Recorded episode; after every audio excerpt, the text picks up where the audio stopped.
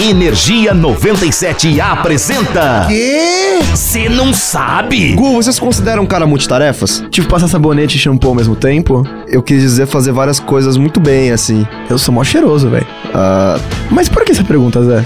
é que eu tava lendo aqui, parece que vários atores bem-sucedidos de Hollywood não têm apenas a carreira de artes cênicas como profissão. Tipo, pai do Chris. Exatamente como o pai do Chris. Que animal, tipo quem? Eu sei que o James Franco, além de ser ator, ele é professor de cinema na Universidade de Nova York.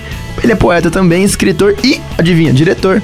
Sim, mas tem uns que fogem totalmente do mundo do cinema, como é o caso do Jeremy Renners, também conhecido como O Gavião Arqueiro da Marvel. Sim, ele ganha também uma grana no mercado imobiliário americano comprando e revendendo mansões. Eita, que riqueza, meu bem. Pois é, Rupert Grint, o Ronnie Weasley do Harry Potter, também faz um bico no mercado imobiliário, fundando a Evil Plan Properties, empresa detentora de um império imobiliário avaliado em 13 milhões de libras. Que legal, cara. É quase o salário do Neymar. Um apartamento médio em Moema. Mas tem alguém aí com um emprego meio bizarro ou peculiar? Cara, tem o Daniel Day-Lewis, que depois de ganhar uma grana com filmes, deu uma pausa na carreira e foi pra Florença aprender a fazer sapato. Eu não esperava por essa. Você vê, né? Inclusive o filho dele chegou a achar que ele era mesmo sapateiro. Nossa, que sapato caro. pois é.